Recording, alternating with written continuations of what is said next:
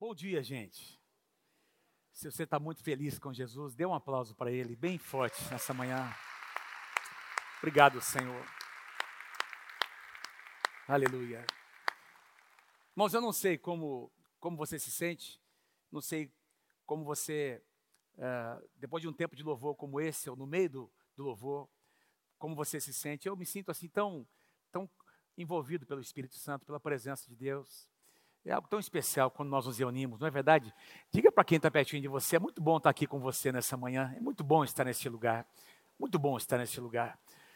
Uh, eu tenho, sempre digo, eu sei que tem irmãos que estão nos acompanhando, alguns irmãos que moram em outras cidades, irmãos daqui de Londrina que não puderam estar também da nossa igreja, estão aí conectados, que Deus possa ministrar e tocar o seu coração aí onde você está, mas se você puder congregar, venha congregar, venha participar conosco porque é, é, algo tão, tão especial. Querendo ou não, em casa, a gente acaba se distraindo, a gente acaba se envolvendo com outras coisas. Aqui a gente começa a louvar, adorar, e a gente começa a ser envolvido, é ou não é verdade, gente? Com aquela presença de Deus que nos constrange no bom sentido e nos leva a esse lugar de quebrantamento, de adoração, de abertura do nosso coração para receber a palavra do Senhor. Eu, é, eu quero aqui mencionar, lembrar da palavra do pastor Luiz na semana passada, é, quando ele pregou sobre o tema Você leva Jesus a sério?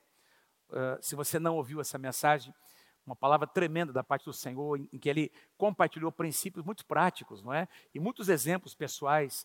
E, e essa palavra vai abençoar, ministrar o seu coração. Se você não ouviu, acesse o nosso canal no YouTube e você será muito abençoado e abençoada por essa palavra. Eu estava uh, lendo esses dias, fazendo nossa devocional, nós estamos aí cobrindo personagens da palavra de Deus. Eu tenho pregado algumas mensagens com base uh, em algumas coisas que Deus tem me falado nesse tempo devocional.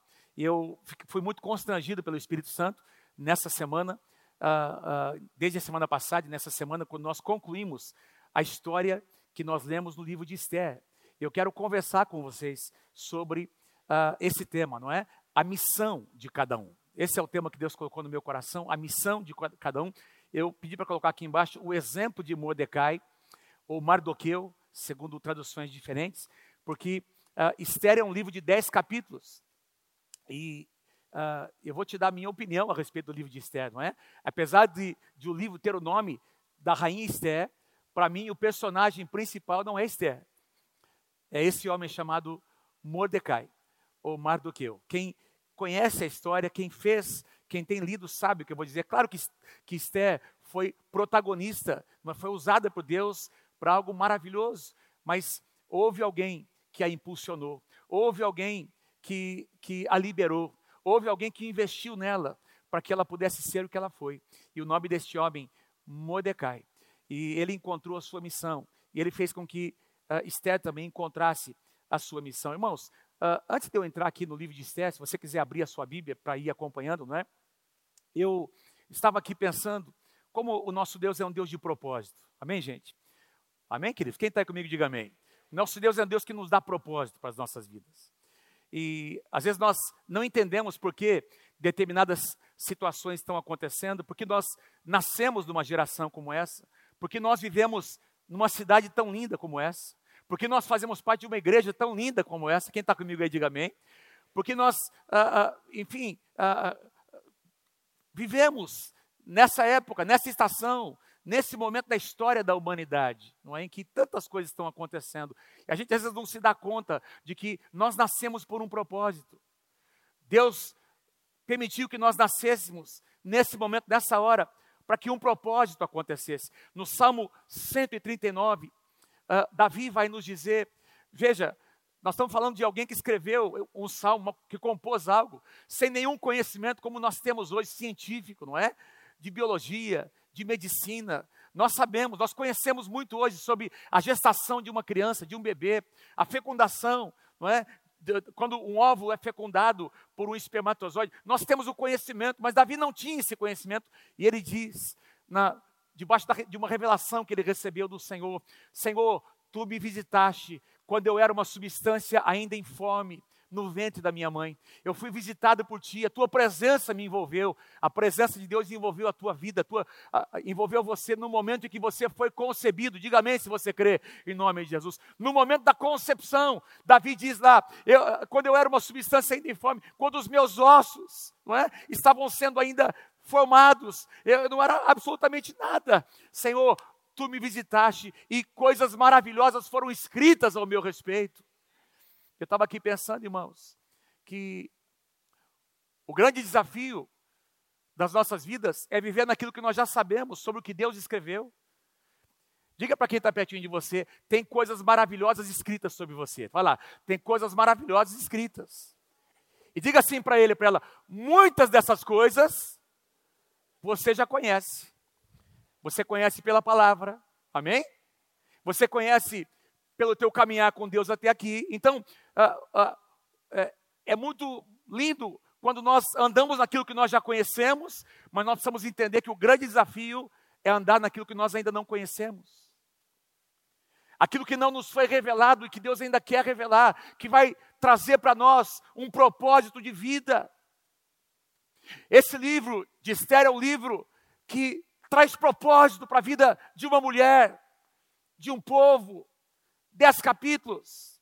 E nós, ao lermos, irmãos, a história que acontece aqui do povo de Deus, nós vamos encontrar por trás de homens, nós encontramos uma artimanha de Satanás para tentar destruir o povo de Deus. Nós encontramos uma agenda, assim como existe uma agenda hoje que tenta calar a voz da igreja.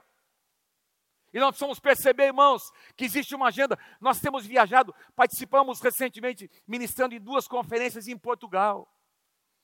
Depois estivemos ali na Itália, participando de uma conferência de pastores. Vários pastores do Brasil estiveram ali, unimos as duas viagens. Pastores do mundo inteiro, empresários, missionários de todas as nações. E é maravilhoso ver o que Deus está fazendo nas nações, irmãos. Mas também é muito aterrorizante, digamos, eu quero usar essa palavra, é muito assim, é impressionante ver como o diabo está se levantando contra a igreja, para tentar calar a voz da igreja. Existe uma agenda mundial, e nós encontramos aqui, meus irmãos, no livro de Esther, uma agenda articulada por Satanás. Parece que é só contra um povo, parece que é só contra os judeus, mas eu quero lembrar você que é dos judeus que veio o Messias é do povo judeu, do povo escolhido, lá no Antigo Testamento, que o Messias um dia viria. E se essa nação tivesse sido externada, eh, exterminada por um projeto maligno, o Messias não teria sido revelado. O Império Persa, que é o império onde acontece o cenário onde nós encontramos o livro de Esther, é o império que veio dominando as nações, o mundo, depois do império da Babilônia. Vocês se lembram que o império da Babilônia, por meio de Nabucodonosor, seu rei, um homem terrível, eles vieram contra Judá. Israel já havia sido disperso, as, as, as tribos do norte já haviam sido dispersas. Não é? Havia, então, aqui no sul, uma linhagem, a linhagem de Judá, que Deus estava preservando para revelar o Messias. E o rei Nabucodonosor vem, invade Jerusalém, sitia a cidade, leva diversas pessoas cativas, entre elas Daniel, Sadraque, Mesaque e Abednego. E dentre essas pessoas, esse homem chamado Mordecai ou Mardoqueu, seus pais talvez. Talvez ele tenha nascido durante o exílio. É muito provável que Esté tenha nascido no final dos 70 anos, provável não, é, é certeza que ela nasceu no, no final dos 70 anos de exílio dos judeus em Jerusalém.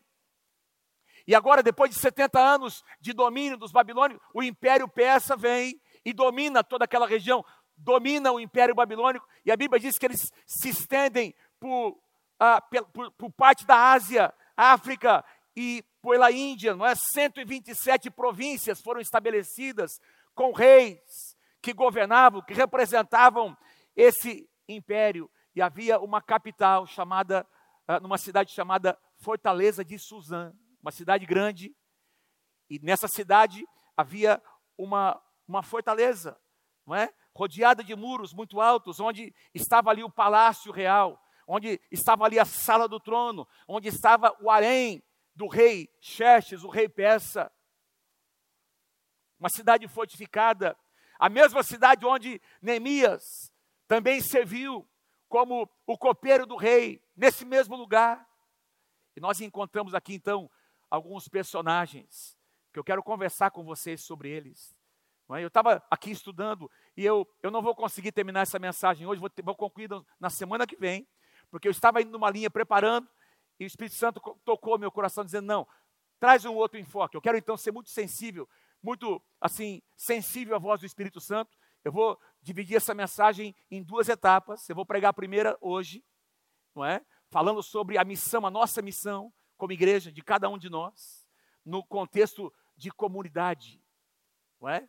Como nós devemos entender o nosso propósito e exercer aquilo que Deus nos chamou para exercer. Eu quero então mencionar esses quatro personagens principais. O primeiro deles, o rei Xerxes, um homem excêntrico, um homem exibido, um homem que tinha cuja única preocupação era ostentar o seu poder, a sua riqueza. Ele promove, porque ele agora havia dominado todas essas nações, ele promove um banquete, irmãos. Você e eu nunca ouvimos falar de um banquete que dura seis meses. É o que está na sua Bíblia.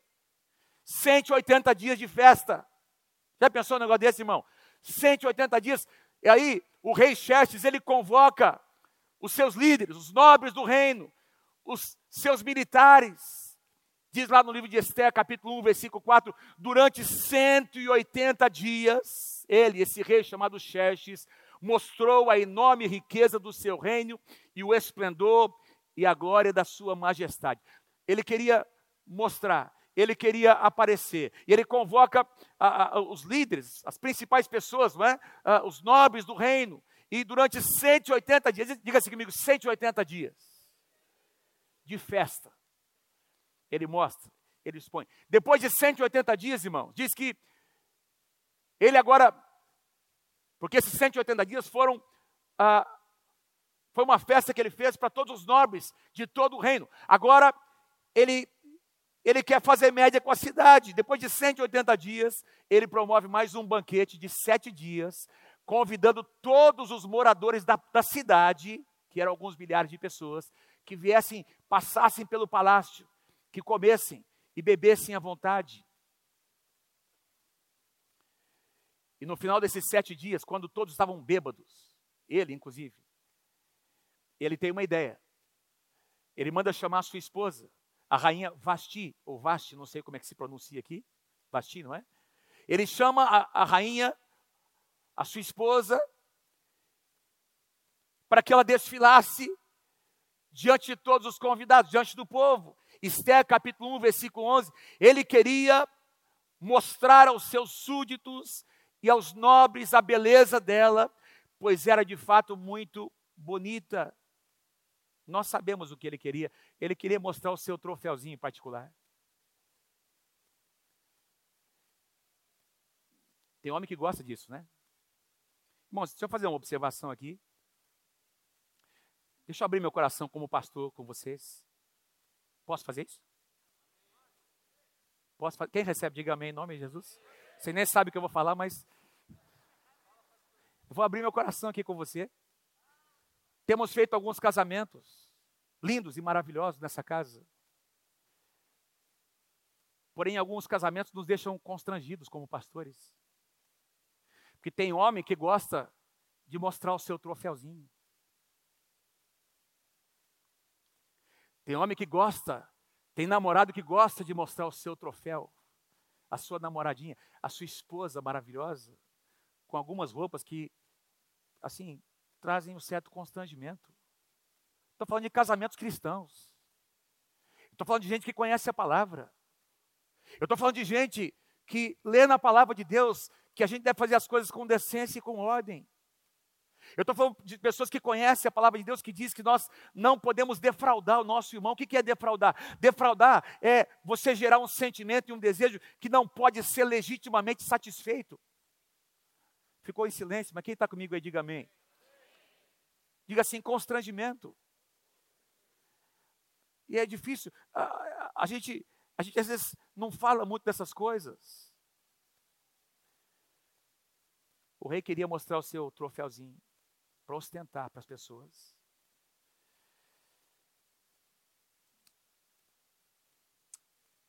Há cerca de uns dois anos atrás, um ano e meio, dois anos atrás, no ano da pandemia, 2020, eu recebi um telefonema do Ministério, do, do, de um procurador do Ministério Público de Londrina. Ligou aqui na igreja, a Patrícia, nossa secretária, atendeu. Pastor Davi, tem um, um, senhor aqui, ele diz ser o procurador do Ministério Público de Londrina, não vou citar o nome dele. Ele quer conversar com o senhor, pode passar o telefone. Peguei o telefone e ele começou a dizer: escuta, tem uma, eu quero dizer, o senhor que é o pastor, o presidente da Igreja Nova Aliança, eu mesmo. Tem uma denúncia aqui no Ministério Público contra a Igreja Nova Aliança. Uma pessoa foi aí na igreja e ela fez uma classe chamada classe de integração. Procede, pastor? Tem classe de integração? Tem, nós temos a nossa classe de integração.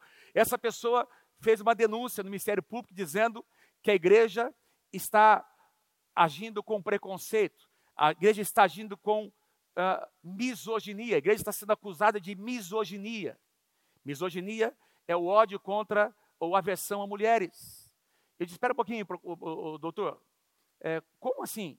Não, ah, vem aqui pessoalmente para a gente conversar. Não, espera um pouquinho. Eu gostaria que o senhor me dissesse, eu quero ir pessoalmente, mas me diga exatamente o que aconteceu. Não, essa pessoa foi na sua igreja, ela fez essa classe chamada integração, e na classe de integração está dizendo, eu, eu disse, o senhor pode citar aí, ah, ah, eu tenho aqui, ele tinha nas mãos dele, um, uma, não um exemplar, mas um print da, da apostila nossa de integração, onde nós escrevemos, nós aconselhamos os jovens da igreja. Nós aconselhamos que os rapazes sejam rapazes que tenham, uh, que, que, que com decência, com ordem, que respeitem as moças da igreja. E nós dizemos na nossa integração que as moças também se vistam de maneira adequada, que sejam mulheres de Deus na sua geração, que deem exemplo na sua geração. Tem lá o conselho para os rapazes, tem lá o conselho para os homens, para as meninas, não é? E nós, assim, aconselhando como que deve ser o procedimento de um rapaz, de uma moça na casa de Deus e fora da casa de Deus. E esse procurador disse: Olha, está escrito isso aqui, e essa moça acusou vocês. Eu disse: Espera um pouquinho, doutor. Uh, e ele pediu um horário, né? pediu para a gente ir lá. Não, vem aqui pessoalmente. Eu fui lá pessoalmente, peguei um advogado. Nossa, nós temos um escritório que nos dá assessoria jurídica. E nós fomos lá no Ministério Público, aqui em Londrina. Levei um exemplar da nossa classe de integração e eu sentando para conversar, a essência da conversa era: vocês podem dizer a mesma coisa de uma forma diferente. Eu abri a apostila.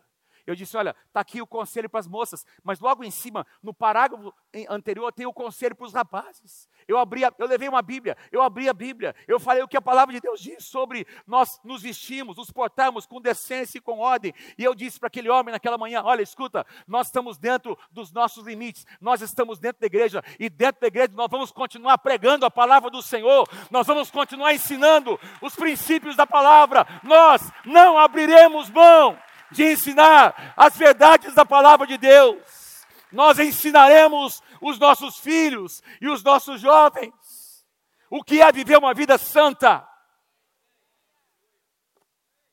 E eu disse para aquele homem, a conversa foi um pouquinho intensa no começo, depois deu uma amenizada, eu levei um livro da, que, que não tinha lançado meu livro ainda, levei o primeiro livro que nós lançamos sobre a história da igreja, coloquei um exemplar nas suas mãos. Quando ele começou a ver, ele disse assim: Pois é, procurador, nós estamos aqui há quase 60 anos na cidade. Nós estamos abençoando a nossa cidade. Antes de o senhor ser levantado como procurador nesse seu cargo, a igreja de Nova Aliança já existia e já abençoava a cidade de Londrina.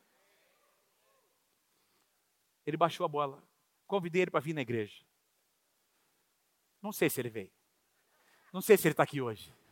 Se você estiver aí, seja bem-vindo em nome de Jesus. Mas o recado foi passado. A rainha Vasti recebeu o recado do rei. O rei te chama para você desfilar diante das pessoas, ele quer mostrar o troféuzinho dele. Só que, meus irmãos, a rainha Vasti não era uma mulher qualquer. Eu sempre li essa, esse livro na perspectiva de uma mulher que não tinha sido submissa, de uma mulher que tinha confrontado o seu marido. Irmão, mas não é isso que, não é isso que está escrito aqui na palavra. A mulher, a, a, essa senhora chamada Vasti era uma mulher digna. Ela se posicionou dizendo: Não, eu não quero, eu não aceito ser exposta como um troféuzinho. E ela se posiciona. É a minha perspectiva, tá? É a minha interpretação. Ela se posiciona dizendo: Não, eu não vou. Mandou um recado. Não foi nem falar com o rei, mandou um recado para o rei. Gente, vocês imaginam a reação do rei. O cara ficou furioso. O que, que ele fez? Apelou para os conselheiros, que não eram conselheiros, eram cúmplices. Eram homens que estavam ali para passar a mão na cabeça do rei. Eram homens que estavam ali não para falar as verdades que o rei precisava ouvir. Que é isso, rei? Para é sua esposa, respeite a sua esposa. A sua esposa precisa ser respeitada como mulher, como rainha. Você está expondo a sua esposa. Provavelmente o rei tinha pedido que ela viesse, viesse ali com, com vestimentas sensuais. É o que os intérpretes dizem. E ela se posiciona, irmãos. E os conselheiros, para resumir a história, vamos fazer o seguinte: olha, se você não fizer alguma coisa, os conselheiros dizem: olha, você vai perder o respeito em todo o reino. As mulheres não respeitarão mais os seus maridos, porque aqui nesse reino, mulher tem que ser mandada, mulher tem que obedecer. Esse é o contexto.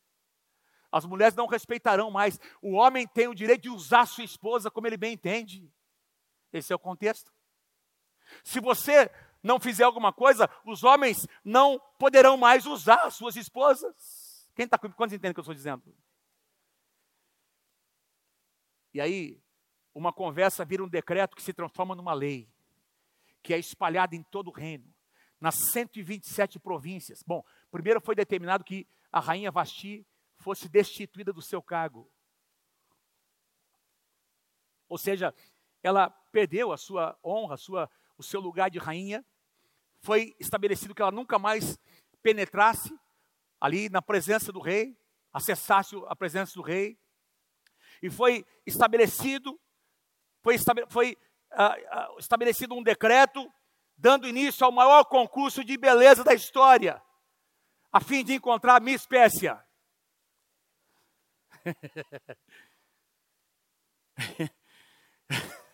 Mandaram cartas para 127 províncias. Cada uma, cada província vai mandar uma mulher. Escolha a mais bonita de cada província.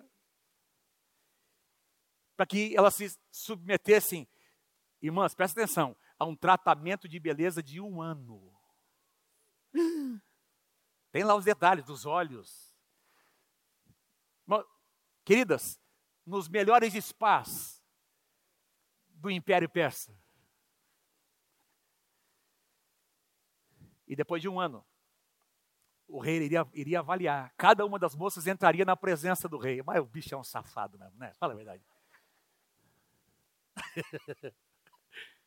Cada uma delas entraria na presença do rei e ele faria uma avaliação.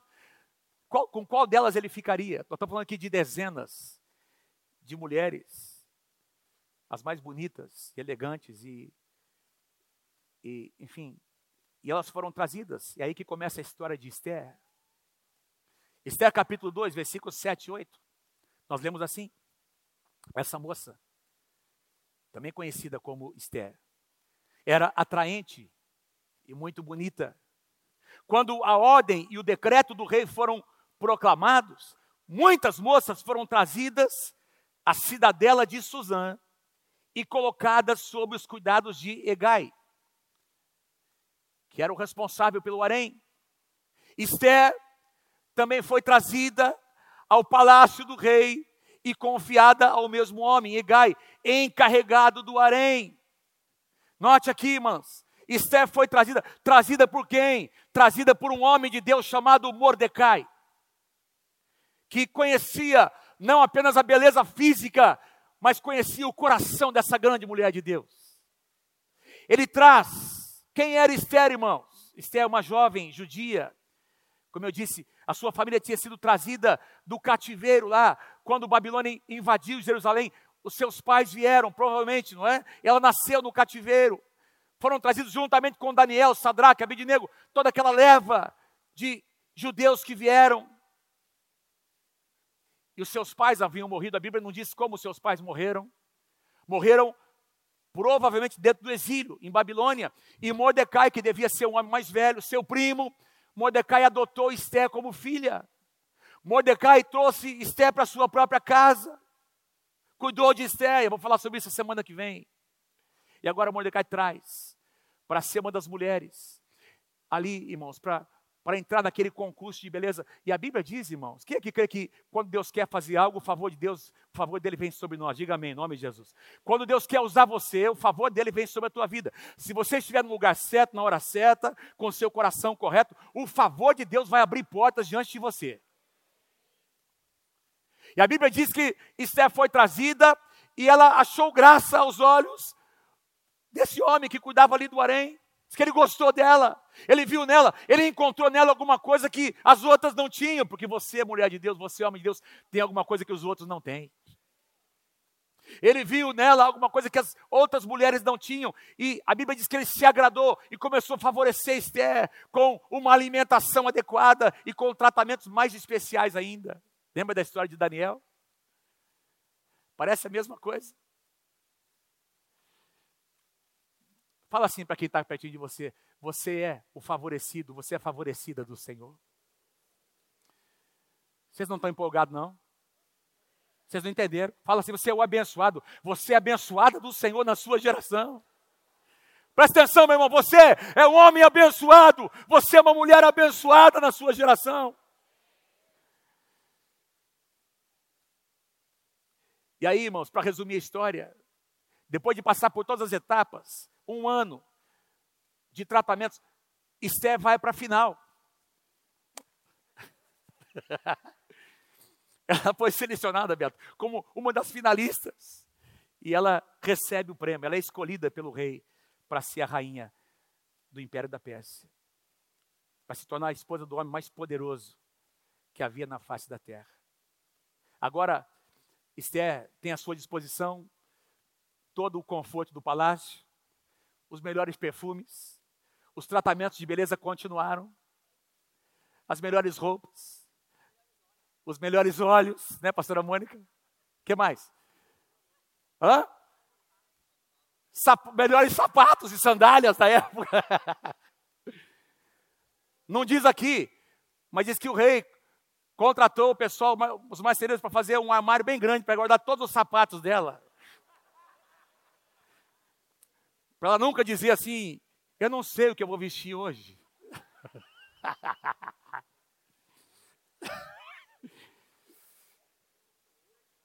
Aleluia. Deus começa a levantar, Deus levanta quem Ele quer. Mas Ele levanta para um propósito. Surge um terceiro personagem chamado Amã. Pensa num cara inteligente. Pensa, ele era uma espécie de um, um primeiro-ministro do rei, não é? um cara muito assim, carismático, capacidade incrível de liderança. A Bíblia não, não diz muitos detalhes, só diz que ele era algo, alguém tão bem dotado como líder que o rei começou a promovê-lo. O rei o coloca sobre autoridade, sobre todos os demais ah, sátrapas ou, ou, governadores daquelas províncias, ou seja, ele não era mais um igual, ele agora era o segundo no reino. Depois do rei, ele era o que mais mandava, o que mais influenciava, lugar de honra. E aí esse homem, irmãos, começa a colocar suas asinhas de fora, ele começa a impor que todos se curvem perante ele, ou seja, quando nem o rei, não diz isso nem sobre o rei, irmãos, mas diz lá que Amã obrigava as pessoas a se curvarem perante ele. Quando ele passava nas ruas, nas suas, na sua carruagem, diz que as pessoas tinham que se curvar em adoração. Mas teve um homem que, não, que decidiu não se curvar. Mordecai. Amém? Deus está levantando você e eu nessa geração, para que nós não nos curvemos. Amém? Sadraque, Mesaque e Abednego não se curvaram perante aquela estátua. Diz que Mordecai disse no seu coração: Não vou me curvar. E ele não fez isso, não se curvou, por quê? Porque Mordecai era um homem que temia Deus, que adorava somente o Deus de Israel, que confiava no seu Deus. Mordecai decidiu se posicionar contra a cultura.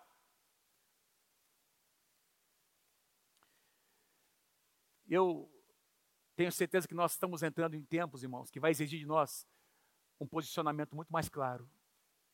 Quem nós somos? O que nós fazemos e o que nós não fazemos. No que nós cremos, do que nós não cremos. o que nós dizemos e o que nós não dizemos. Quem está comigo aí, diga amém. Nós estamos vivendo numa época que vai exigir da igreja, não vai dar mais para ficar em cima do muro. Quem é, é. Quem não é, vai mostrar que não é. Ou é frio ou é quente. Não dá para ser mono na casa de Deus. Nós estamos vivendo uma situação tão intensa, ideológica, contra os princípios da palavra, que não dá mais para ficar em cima do muro. Se você é, você vai mostrar que é. Se você não é, Deus vai te ajudar para você ser. O que não dá para ficar numa situação indefinida. Irmãos, o posicionamento de Mordecai, é óbvio, produziu uma reação em Amã. Porque agora o rei, você vai perceber que o rei, ele praticamente entrega toda a administração do reino para Amã. Ele não sabe nem o que está acontecendo.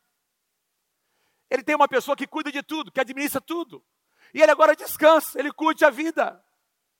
Ele tem a sua esposa, ele tem o seu harém, ele tem as suas riquezas, ele não está nem aí com o que acontece. E Amã, Amã fica furioso. E aí Amã usa a sua influência para assim, manipular o rei. Não compartilhando todas as informações. Detalhe, irmão, detalhe. O rei não sabia que Esther era judia. O rei não sabia, Amã também não sabia. E agora no coração de Amã ele diz assim, olha, ele, ele faz uma, ele manda fazer lá uma, uma, uma pesquisa sobre a vida de quem é esse cara que não se curva, esse tal de Mordecai, quem é ele? De onde ele vem? Quem são os seus pais? Ele descobre que Mordecai é judeu, que a sua família havia sido trazida cativa. E aí ele decide algo no seu coração, eu vou acabar não é só com ele, eu vou acabar com todos os judeus. Ele manipula o rei, ele consegue, irmãos, que o rei escreva uma lei dizendo, estabelecendo que todos os judeus serão exterminados. Algo, gente, é algo sem precedente na história. Nós só vamos encontrar isso na época da Segunda Guerra Mundial com Hitler, decidindo exterminar uma nação. Quantos entendem o que eu estou dizendo? E por trás disso, eu volto a dizer a você, não é só não é só a raiva, não é só o ódio de um homem, é o ódio de Satanás contra o povo de Deus, porque dos judeus viria o Messias. Então tem algo espiritual nessa, nessa situação. Esse plano, que se torna um decreto, que se torna uma lei, ele, ele estabelece dia, estabelece data, local, hora. Esther capítulo 4, versículos 14 e 15, uma cópia do decreto deveria ser publicada como lei em cada província, nas 127 províncias, e levada ao conhecimento do povo de cada nação, a fim de que estivessem prontos para aquele dia. Por ordem do rei, os mensageiros saíram à pressa e o decreto foi publicado na cidade de Suzã. O rei e a mãe sentaram. Gente, olha, olha aqui, eles fazem um decreto de exterminar uma nação. Ponto. E olha o que diz na última frase: o rei e a mãe assentaram-se para beber. Mas a cidade de Suzã continuava, estava em confusão, por quê? Porque a maior parte dos judeus moravam na cidade de Suzã milhares e milhares de pessoas. não é uma situação contra Mordecai, é contra uma nação. Irmãos, quando os judeus recebem a notícia, como diz aqui, não é? Diz que eles entraram num período de pranto, de não é, quebrantamento diante do Senhor. Mas esse homem chamado Mordecai, a Bíblia diz que quando ele recebe a notícia, ele faz aquilo que nós encontramos no Antigo Testamento como atitude de uma pessoa quebrantada e que deseja se humilhar intencionalmente na presença de Deus, ele, se, ele rasga as suas vestes, ele se cobre com panos de sacos, ele joga cinza sobre a sua cabeça, tudo isso tem uma simbologia. Ele começa a chorar em alta voz e a clamar o Deus de Israel: Senhor, livra-nos, Senhor, livra-nos. E sabe o que ele faz? Ele vai lá para a porta do palácio, irmãos, vestido dessa maneira, ele se derrama nas escadas daquele palácio e ele permanece ali chorando, intercedendo. Deus está levantando homens e mulheres que vão orar, que vão interceder, que vão se colocar na brecha pela igreja do Senhor Jesus. Homens e mulheres que não se conformam, que não aceitam sentenças. E este homem, Mordecai, ele vai ali, ele se derrama naquela escada. Esther capítulo 4, versículo 2 e 3, foi até a porta do palácio real, mas não entrou, porque ninguém vestido de pano de saco tinha permissão de entrar. Em cada província onde chegou o decreto com a ordem do rei, houve grande pranto entre os judeus, com jejum, choro e lamento, muitos se deitavam em panos de saco em cinzas. Houve uma humilhação, quebrantamento em todos os judeus. Por quê? Porque a atitude de Mordecai começou a repercutir, irmãos. Ele era um líder entre os judeus. Agora imagina comigo essa cena.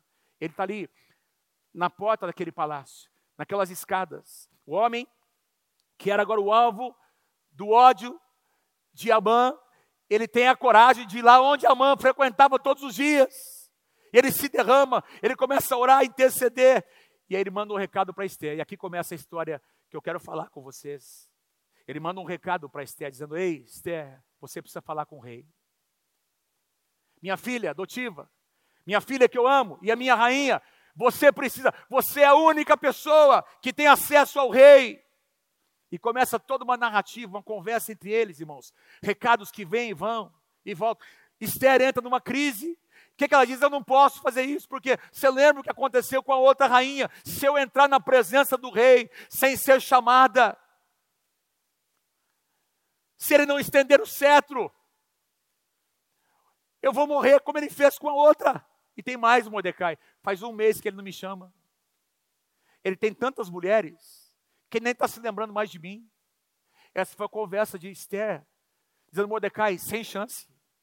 Nós precisamos encontrar uma outra solução. Eu lamento, não é possível. Não é possível. Irmãos, nesse ponto, muitas pessoas desistiriam, mas não Mordecai. Eu quero que você dê um, assim, um, um chacoalhão santo em alguém, ao seu lado, diga assim para ele: não desista, minha querida, não abra mão dos teus princípios. Não abra mão das suas convicções. Não abra mão do que você crê em Deus. Qualquer pessoa, talvez a maioria desistiria. Ah, tá, vamos, vamos, vamos encontrar uma outra solução. Mas não, Mordecai. Por isso, para mim, ele é a pessoa-chave nesse livro. Ele diz: não, você não está entendendo isso. É. Irmãos, o que eu vou ler com vocês aqui, para mim, é uma das declarações mais maravilhosas sobre o tema propósito que nós encontramos no Antigo Testamento. Esther, capítulo 4, versículos 12 a 14, quando Mardoqueu, Mordecai, recebeu a resposta de Esther, dizendo: Não, não posso, não vou, não quero, não tem como, não tem, sem chance. Quando ele recebe essa notícia, ele manda uma resposta, versículo 13: mandou-lhe dizer, não é pediu, ele usou o acesso que ele tinha como pai. Vai lá, dá resposta para Esther. Não pense, Esther, que pelo fato de você estar no palácio do rei, você será única entre os judeus que escapará. Pois, se você ficar calada nessa hora, socorro e livramento surgirão de outra parte, louvado seja o nome do Senhor para os judeus, mas você e a sua família, a família do seu pai morrerão. Quero parar um pouquinho aqui, já vou concluir o versículo 14. O que é que Mordecai está dizendo? Esther, presta atenção, vou dizer uma coisa. Presta atenção no que eu vou dizer a você, Esther. A obra de, de Deus, Esther, não vai parar. Esther, presta atenção. O que Deus tem para fazer na igreja, Ele vai fazer com você ou sem você. Agora, Esther, presta atenção. Deus está te dando o privilégio de participar do projeto mais maravilhoso da face da terra. Se você não quiser, se você se omitir, se você abrir mão desse projeto, Deus vai levantar uma outra pessoa, porque o povo é de Deus, a igreja é do Senhor. Os planos de Deus, amo demais esses que estão lá entre os últimos versículos do livro de Jó. Senhor, eu bem sei que tudo podes e que nenhum dos teus planos pode ser frustrado. Aleluia. Esther, você tem o privilégio. Você tem que fazer uma escolha. Aí ele conclui dizendo: E aqui, meus irmãos, aqui traz um constrangimento no meu coração. Ah, Deus fala muito comigo com essa, com essa declaração de Mordecai. Quem sabe, Esther, se não foi para um momento como este que você chegou a ter a posição de rainha? Esther, você pensou que era por causa da sua beleza. Você pensou, Esther, que era por causa dos seus atributos. Você pensou, Esther, que era por causa da sua inteligência, da sua capacidade. Você pensou que era por situações naturais e qualidades naturais. Mas não é. Esther, eu estou aqui para dizer a você: foi Deus quem levantou você neste lugar para um propósito mais excelente, maior. E é esse propósito que vai trazer sentido para a tua vida. Irmãos, por isso que eu creio que você não está onde você está por acaso. Você não chegou onde você chegou por acaso. Deus te colocou neste lugar. Amém, Moisés? Deus te colocou neste lugar. Deus te levantou nesse lugar. Tem gente que ora para Deus promover, e eu creio que Deus vai, quem que crê que Deus vai promover? Deus vai abrir portas para promover muitos de vocês em lugares chaves, diga amém em nome de Jesus. Mas não é sobre você, não é apenas para você, sim, Deus quer te abençoar, mas é para um propósito maior. Esther, presta atenção, minha filha, minha rainha, presta atenção, Deus está te dando a oportunidade. Você precisa entender, não foi só para desfrutar deste lugar que Deus te levantou, e aí, irmãos, a ficha cai. Porque quando a gente ouve uma palavra de Deus, de uma pessoa ungida, quando nós damos acesso, quando nós permitimos que o nosso coração, não é, ao nosso coração dar acesso a alguém, não é, a um conselheiro, a um homem, a uma mulher de Deus que precisa falar verdades ao nosso coração, isso é bênção para nós. A chave muda. Alguma coisa acontece aqui dentro. E, a, e meus irmãos, a, a, a, chave mudou no coração de Esther, e eu vou falar sobre isso na próxima semana. Tudo o que acontece, a convocação para um jejum, nós estamos aqui convocando a igreja para jejuar, para orar durante 24 horas. Houve uma convocação nacional e Deus trouxe um grande livramento e levantou Mordecai a um lugar de honra. E eu, eu vou falar sobre isso na próxima semana, mas eu quero permanecer aqui onde Deus pediu para conversar com vocês hoje. duas situações que eu quero que você me ouça. Diga assim comigo: ouvir a verdade tem um preço. Falar a verdade também tem um preço. Amém? Então, dois pontos que eu quero concluir com essa, quero concluir com, esse, com esses dois pensamentos. Diga assim comigo: ouvir a verdade tem um preço. É difícil, mas é necessário. Irmãos, quem aqui gosta de subir na balança e ver o seu peso? Se você riu, quando você vai. Quem aqui gosta de subir na balança de manhãzinha? Quando você não comeu nada? De preferência, depois de ter feito o número dois, tirando todo o peso que vos assedia, né? Você não tomou nem café.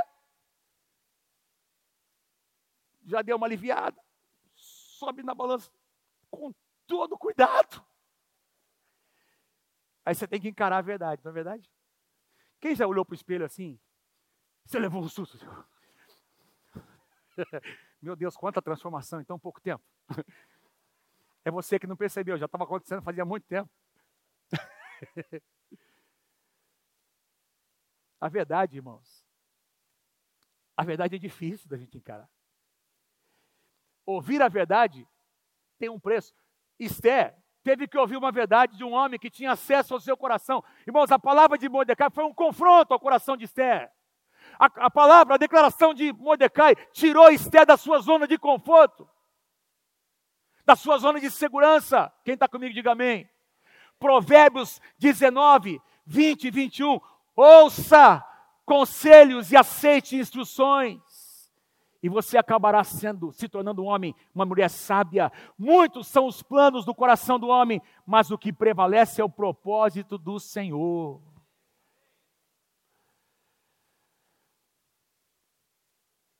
No começo, Esther não estava muito interessado em ouvir, porque as palavras de Mordecai confrontaram. As palavras de Mordecai confrontaram a sua estrutura, a sua segurança. Mas ela decidiu ouvir. Está soltando aqui. Ela decidiu ouvir. Eu li esses dias uma frase, uma declaração de um livro, que eu quero, eu trouxe aqui para vocês. Esse autor, John Altberg disse o seguinte. Agora você vai encher o teu peito e dizer bem forte. Vamos lá, vamos lá. Cada um de nós necessita de algumas pessoas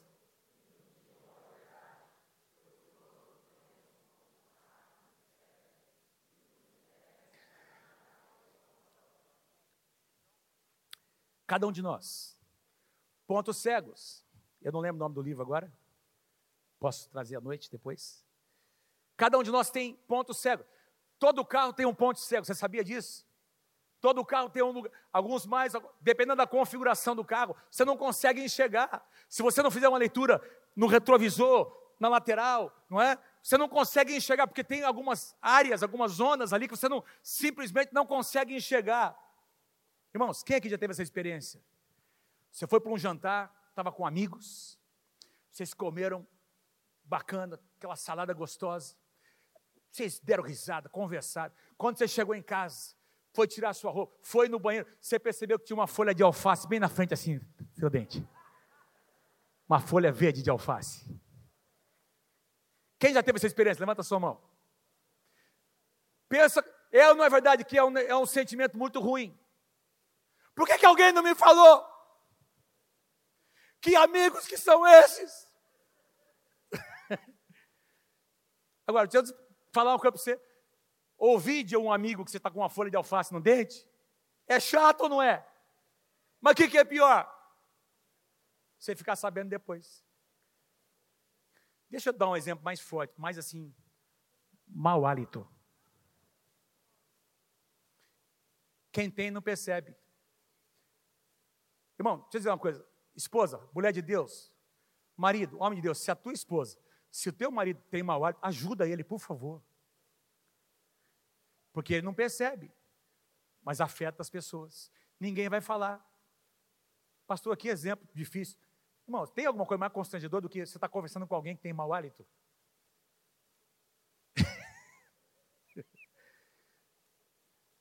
Acontece isso? Só a pessoa não percebe. Alguém tem que falar com ela, porque tem tratamento para mau hálito. A primeira coisa é fazer uma boa higienização, não é? Mas tem tratamento. Às vezes a pessoa tem um problema estomacal, tem um problema na, nos dentes, tem tratamento, agora alguém tem que ajudar. Perdão, minha sinceridade, para vocês entenderem. Eu estou dando um exemplo extremo, para vocês entenderem onde eu quero chegar. Tem coisas que nós não percebemos. Alguém precisa falar com a gente. Alguém precisa nos ajudar. Irmãos, às vezes eu saio uma, aqui, eu prego, e eu percebi que eu, em algum, algum momento, não fui muito bem. Eu nem pergunto para a Mônica, eu já sei o que ela vai falar.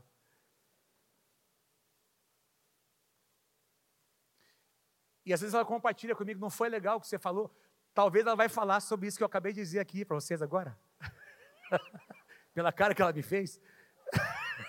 Acho que eu vou entrar no carro, ela vai dizer, aquele exemplo lá.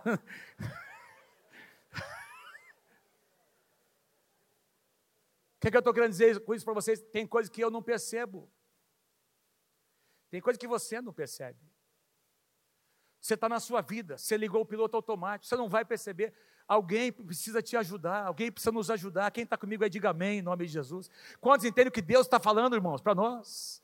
Esther não estava percebendo. Quando eu terminei de escrever o livro, esse livro que Deus me deu a graça de escrever, irmãos, esse livro passou por uma revisão lá o pastor Luciano Subirá, nós fizemos uma parceria, ele me abençoou com uma revisora, uma, uma mulher de Deus, lá da, que trabalha para ele lá na, na, na, na editora é, Orvalho, ele falou, vou te abençoar com essa, essa irmã, e, e, tinha um custo isso que ele absorveu, ele me abençoou, essa irmã fez uma série de correções que eu não tinha percebido, eu conversei com ela, Débora, falei, Débora, mas olha, ajustou bastante coisa, ela falou, pastor, todos nós temos vícios que nós não percebemos, não é assim, pastor Beto? Você pode escrever um texto, você vai cometer um erro, você vai olhar dez vezes, você não vai perceber o erro que você, que você cometeu. Se você der para alguém que não tem nada a ver, que não está envolvido com aquilo, que faça a leitura de maneira fria, ele vai perceber algumas situações que você jamais perceberia. Quantos entendem que Deus está falando comigo, com você? E aí Deus nos coloca onde? No corpo de Cristo. Deus nos coloca na igreja. A igreja, a casa de Deus, é o lugar onde nós precisamos dar esse privilégio para algumas pessoas falarem o que nós precisamos ouvir. Se você está comigo, dê um aplauso ao Senhor Jesus nessa manhã.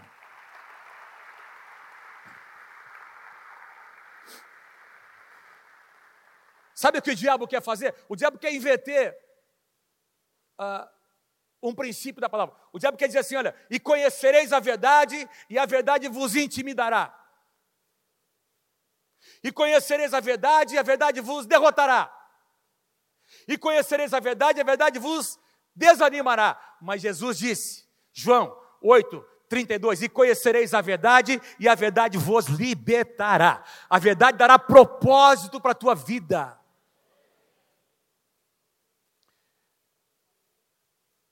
Se ouvir a verdade é um grande desafio, falar a verdade é um desafio talvez maior ainda.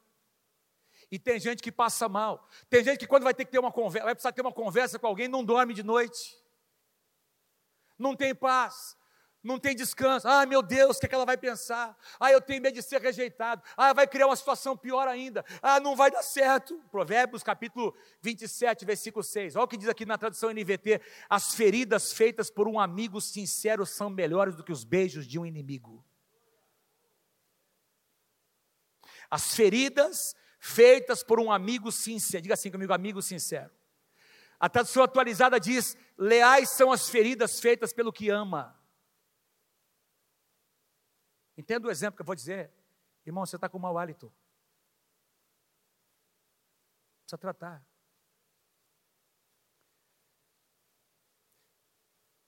Está fazendo mal para as pessoas. O que você está dizendo, o que você está fazendo, o seu comportamento está afetando as pessoas ao seu redor, você não está percebendo. Eu não fiz por mal. Você não fez por mal, mas você fez.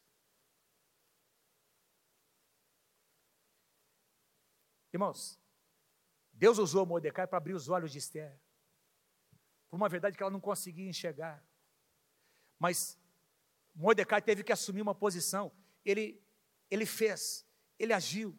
Irmãos, eu escrevi aqui, nós precisamos de pessoas que abram os nossos olhos, que nos tirem da zona de conforto, nos coloquem numa crise boa para o nosso bem. Fala para quem está pertinho de você, Deus quer colocar você numa crise, meu irmão, para o seu bem, para o seu bem. Eu quero lembrar aqui de uma de uma um exemplo que o pastor Philip Modoc ministrou na quinta-feira da nossa conferência aí na Conf, quando ele falava aqui sobre os dons do Espírito. Ele disse uma frase que tocou muito meu coração, disse assim, olha, é, é, os dons não são nossos. Os dons de, de Deus são um presente que nós carregamos para abençoar outras pessoas. Fala para quem está pertinho de você, Deus quer te dar o dom do confronto em amor.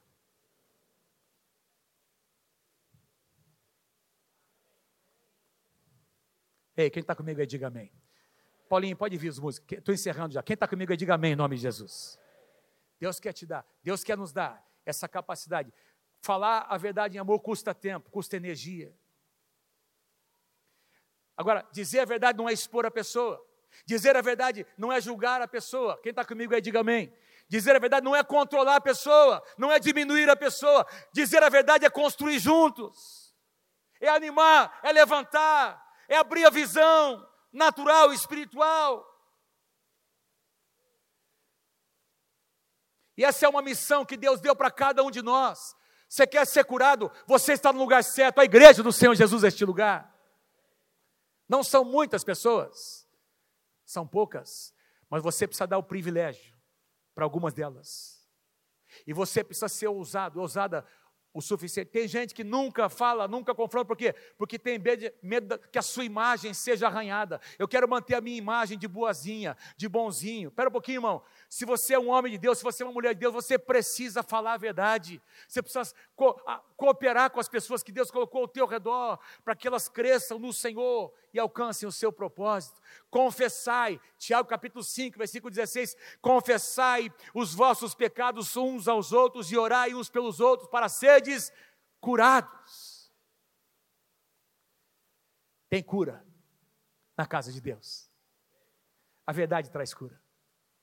Eu vou mostrar para vocês semana que vem como esse confronto, como o confronto de Mordecai, como é, essa liberação, essa palavra que, que Mordecai trouxe sobre Esther, trouxe propósito para ela. Esther finalmente entendeu a sua missão, cada um de nós tem a sua missão. Louvado seja o nome do Senhor. Quem recebe essa palavra, diga eu recebo em nome de Jesus. Eu não sei porque eu entreguei. Eu ia pregar outra coisa, irmão. Deus me, me trouxe para o rio de Deus fluir num outro sentido. E eu quero estou compartilhando o meu coração com vocês. Eu creio que essa foi uma palavra de Deus para esse momento e para essa hora, para cada um de nós que está aqui nessa manhã. Quem recebe, dê um grande aplauso ao Senhor Jesus nessa manhã.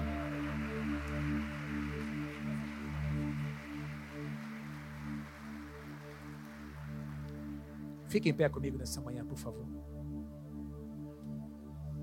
Eu poderia citar muitos exemplos na palavra. Quero finalizar apenas com um. Você se lembra de Davi, o homem chamado na Bíblia de homem segundo o coração de Deus? Irmãos, a Bíblia diz que esse grande homem de Deus chamado Davi caiu. E ele não tinha ninguém ao seu redor. Ele não tinha um Mordecai ao seu redor. Não procurou. Ele tinha cúmplices. Ele adultera. Ele conspira, ele assassina um homem. Manipula para assassinar o marido da mulher. Passam-se meses até que a criança nasce, a mulher fica grávida. E depois que a criança nasce, Deus envia um profeta, Deus envia Natan, Deus envia um Mordecai para conversar com Davi. E esse profeta conta uma história de alguém que tinha sido injustiçado, lesado. Davi diz: essa pessoa tem que morrer. O profeta Natan disse: essa pessoa é você, rei. Natan podia ter morrido, irmãos. Falar a verdade não é fácil. Falar a verdade tem um preço, irmãos. E Davi poderia ter rejeitado, Davi poderia ter endurecido seu coração. Davi escolheu o caminho do quebrantamento. Salmo 51 descreve a confissão de Davi, logo depois do confronto de Natã. Todos nós precisamos de um Natã na nossa vida, um Mordecai na nossa vida. Davi sofreu as consequências, mas ele permaneceu. O propósito de Deus ainda se cumpriu na sua vida porque Deus colocou na vida dele alguém que teve a coragem de falar a verdade. Quero pedir que você feche seus olhos onde você está.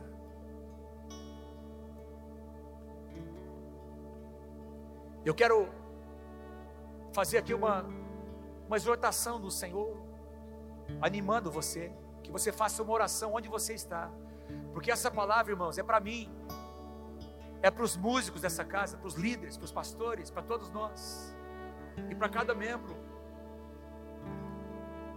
Ouvir a verdade tem um preço. Falar a verdade tem um preço. Se você está com a sua esposa, abrace ela, por favor.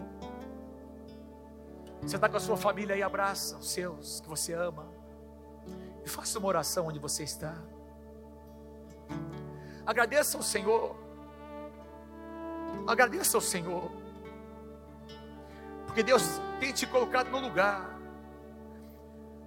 onde Ele tem te presenteado com alguns amigos que estão te cercando.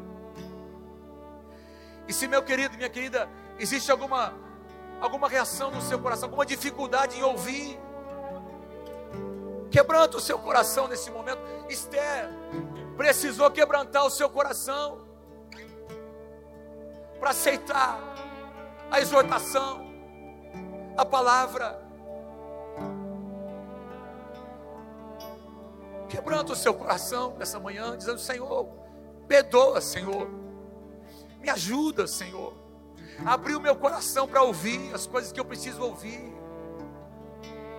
para o meu próprio bem, Senhor. Tem coisas que eu não percebo, que eu não consigo. Eu não consigo perceber, identificar, Senhor, discernir. Senhor, Usa, Senhor, quem tu queres usar, meu Deus, para que meu coração seja curado nessa manhã. Em nome de Jesus, ainda com os olhos fechados, ainda com os olhos fechados, temos, alguns minutos ainda, irmãos. Eu estou aqui para dizer que Deus trouxe alguns de vocês aqui para mudar o seu comportamento. Você tem sido uma pessoa conivente com algumas situações que você não poderia ser. Você tem se omitido em dizer coisas que você deveria estar falando em amor. E Deus está te capacitando nessa manhã para mudar uma chave no seu coração. Deus está levantando alguns de vocês como Mordecais. Tem alguns Natãs que Deus está levantando nessa manhã. Homens e mulheres ungidos por Deus, que vão se levantar para colocar ordem na casa. Que vão se levantar para dizer em amor o que tem que ser dito, o que tem que ser falado. Às vezes, irmão, nós estamos muito preocupados com a nossa imagem, o que é que vão dizer de nós. Quando Deus está pedindo que você seja fiel, fiel à sua esposa, fiel ao seu marido, ao ponto de dizer coisas que vão colocá-lo numa crise para o bem dele. Meu Deus, ajuda-nos. Meu Deus, ajuda-nos a sermos uma comunidade, Senhor, onde a cura está acontecendo, Senhor, onde corações se quebrantam, Senhor. Me ajuda-nos a ser uma comunidade onde a verdade, Senhor, onde a verdade é expressa, é ouvida, a verdade que liberta, que cura, que restaura, meu Deus. Nós recebemos a palavra que vem de Ti nesta manhã, em nome do Senhor Jesus.